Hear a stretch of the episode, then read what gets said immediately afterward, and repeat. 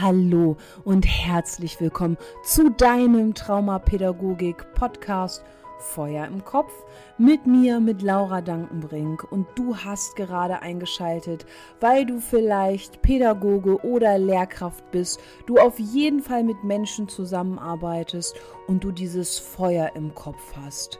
Du gehst vielleicht mit Bauchschmerzen zur Arbeit, Du hast dich schon häufiger gefragt, ob das der richtige Job war, den du gewählt hast. Du gehst vielleicht in manche Konflikte nicht mit diesem einen bestimmten Kind aus Angst, es könnte eskalieren. Immer wenn du was sagst, hören die Kinder nicht, reagieren nicht auf dich oder rennen sogar weg. Genau dann ist das der richtige Podcast für dich. Ich helfe dir dabei, das Feuer in deinem Kopf zu löschen. Ich gebe dir Tricks, Tipps, und Methoden an die Hand und vor allem eine geballte Ladung Hintergrundwissen, was ist eigentlich Traumapädagogik.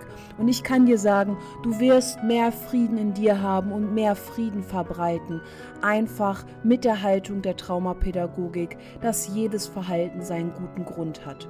Du bist netter zu dir und zu anderen. Du findest das Verhalten, was die anderen manchmal zeigen, vielleicht scheiße und das ist auch okay so aber du weißt, dass es Sinn gemacht hat in deren Geschichte, Sinn macht in deiner Geschichte. Und jetzt nehme ich dich mit auf unsere gemeinsame Podcast-Reise. Stell dir vor, du bist 19 Jahre alt. Du hast gerade deine Erzieherausbildung abgeschlossen und wow, mit 1,3. Also scheinbar hast du alles gelernt, was du für deinen ersten Job brauchst. Deinen ersten Job in der Kinder- und Jugendhilfe in einer Intensivwohngruppe. Dort, wo die Kinder 24 Stunden, 365 Tage im Jahr leben. Dort, wo die Kinder leben, die schon verschiedenste Stationen durchhaben, die immer wieder mit den Worten weitergeschickt wurden, die sind bei uns nicht tragbar, aber versucht euer Glück. Und dort wirst du jetzt anfangen zu arbeiten und du denkst, du bist gut vorbereitet, aber du merkst schnell, du weißt nicht, worauf du dich eingelassen hast. Die Kinder schreien dich an, sie beleidigen dich. Du fragst zum Beispiel super lieb, würdest du bitte dein Glas wegräumen? Und das Kind guckt dich unbeeindruckt an, verschränkt die Arme und sagt, nö, kein Bock, mach du doch. Was würdest du jetzt machen? So, jetzt kann ich dir sagen, was ich gemacht habe, weil das ist äh, ein kleiner Einschnitt, Ausschnitt aus meinen Berufsanfängerjahren und ich bin nach Hause gefahren und ich habe erstmal eine Runde geheult. Ich habe im Internet nach anderen Jobs gesucht, weil ich gedacht habe, das, das halte ich nicht aus, das, das kann ich nicht mehr. Ich habe mich so hilflos gefühlt und dann hatte ich immer noch in meinen Ohren die Aussage von meinem Onkel damals, ja, aber du musst mindestens ein Jahr in deinem Job bleiben, sonst sieht das ja total blöd in deinem Lebenslauf aus. Und ähm, nicht nur das Verhalten der Kinder hat mich teilweise unmächtig gemacht, ich habe mich auch unter den Kollegen allein gelassen gefühlt. Ich habe mich einsam gefühlt. Ähm, ich wusste aber immer, dass die Kinder das nicht aus einer bösen Absicht heraus machen ich wusste immer, das, was ihnen widerfahren ist, das war verrückt. Nicht sie sind verrückt, sondern das, was ihnen widerfahren ist. Und so bin ich auch auf die Kinder zugegangen. Ich habe ähm, in den Momenten, wo sie besonders fies waren, wo sie besonders laut geschrien haben, ihnen doppelt so viel Verständnis entgegengebracht, doppelt so viel Liebe.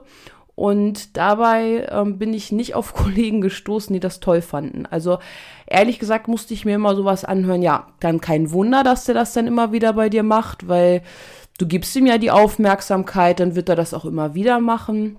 Und du musst ihn jetzt auch mal alleine lassen. Da hatte ich dann einen Kollegen, der dann auch mal sowas gesagt hat, so, du kriegst jetzt Natur-TV. Äh, ich habe da blöd geguckt. Ich da habe so gedacht, hä, Natur-TV habe ich noch nie was von gehört. Er meinte damit Fernsehverbot und du darfst dann schön aus deinem Fenster gucken und die Natur beobachten. Ähm, ja, habe ich auch was dazu gelernt. Aber es war, es hört sich jetzt witzig an, aber es war mein absoluter Tiefpunkt. Ich habe mich echt gefragt, warum ich diesen Job gelernt habe. Aber genau da war auch mein Game Changer ich wollte mein Gefühl nachgehen. Also mein Gefühl hat mir ja gesagt, die Kinder machen das aus einem bestimmten Grund und die meinen das nicht böse. Gedacht, da muss doch irgendwas zu geben, irgendwelche Studien. Und ja, ich wollte halt auch irgendwie ein bisschen Recht haben. Ich wollte auch Recht haben und mich bestätigt fühlen in meinen Gefühlen. Und ähm, dann habe ich im Internet gesucht und da stand es dann schwarz auf weiß Traumapädagogik. Und wofür steht die Traumapädagogik? Dass jedes Verhalten seinen guten Grund hat, dass jeder einen sicheren Ort braucht, also nicht nur die Kinder und die Jugendlichen, auch die Pädagogen müssen sich sicher fühlen auf der Arbeit. Und es ist auch wichtig zu wissen, warum gehen die Kinder denn manchmal in den Kampfmodus? Warum reagieren sie manchmal nicht, wenn ich sie anspreche?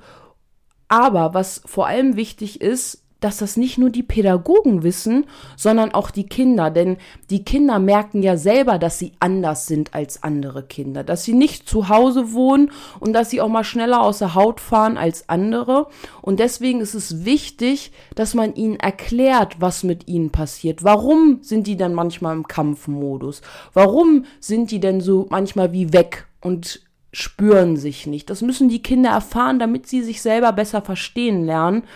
Und deswegen ist es unsere Aufgabe als Pädagoge, die Sprache des Kindes zu lernen. Und die Arbeit mit Menschen ist allgemein immer persönlich, also für mich zumindest Persönlichkeitsentwicklung pur.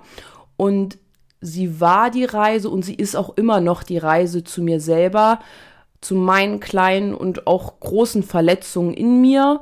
Ähm, und in dieser Arbeit kommen diese Verletzungen immer wieder zum Vorschein oder platzen manchmal auf.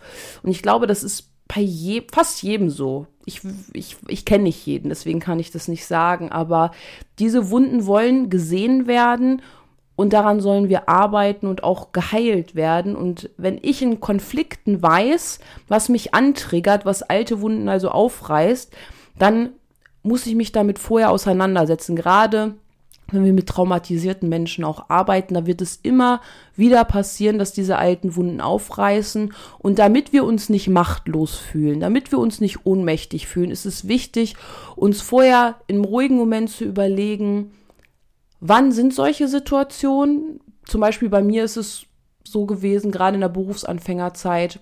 Da habe ich 20 Kilo mehr gewogen. Und für mich war das Horror, die Vorstellung, wenn ein Kind zu mir sagt, du bist eine fette Sau. Es war Horror. Ich wurde in der Schule gehänselt.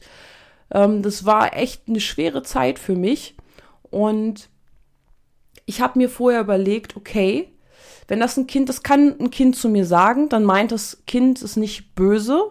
Irgendwas fehlt dem Kind gerade, irgendein Bedürfnis, was nicht erfüllt ist oder vielleicht kommt auch irgendwas aus der Vergangenheit hoch und es ist nicht böse an mich gerichtet und ich habe mir angewohnt, dann mir ein bisschen kaltes Wasser ins Gesicht zu machen, den Satz zu sagen, ich bin gut, so wie ich bin, mal bis 21, 22, 23 zu zählen und dann wieder neu in die Situation zu gehen und ich selbst zu sein, Laura zu sein und dann auf das Kind zuzugehen, weil ansonsten entsteht einfach nur ein Machtkampf.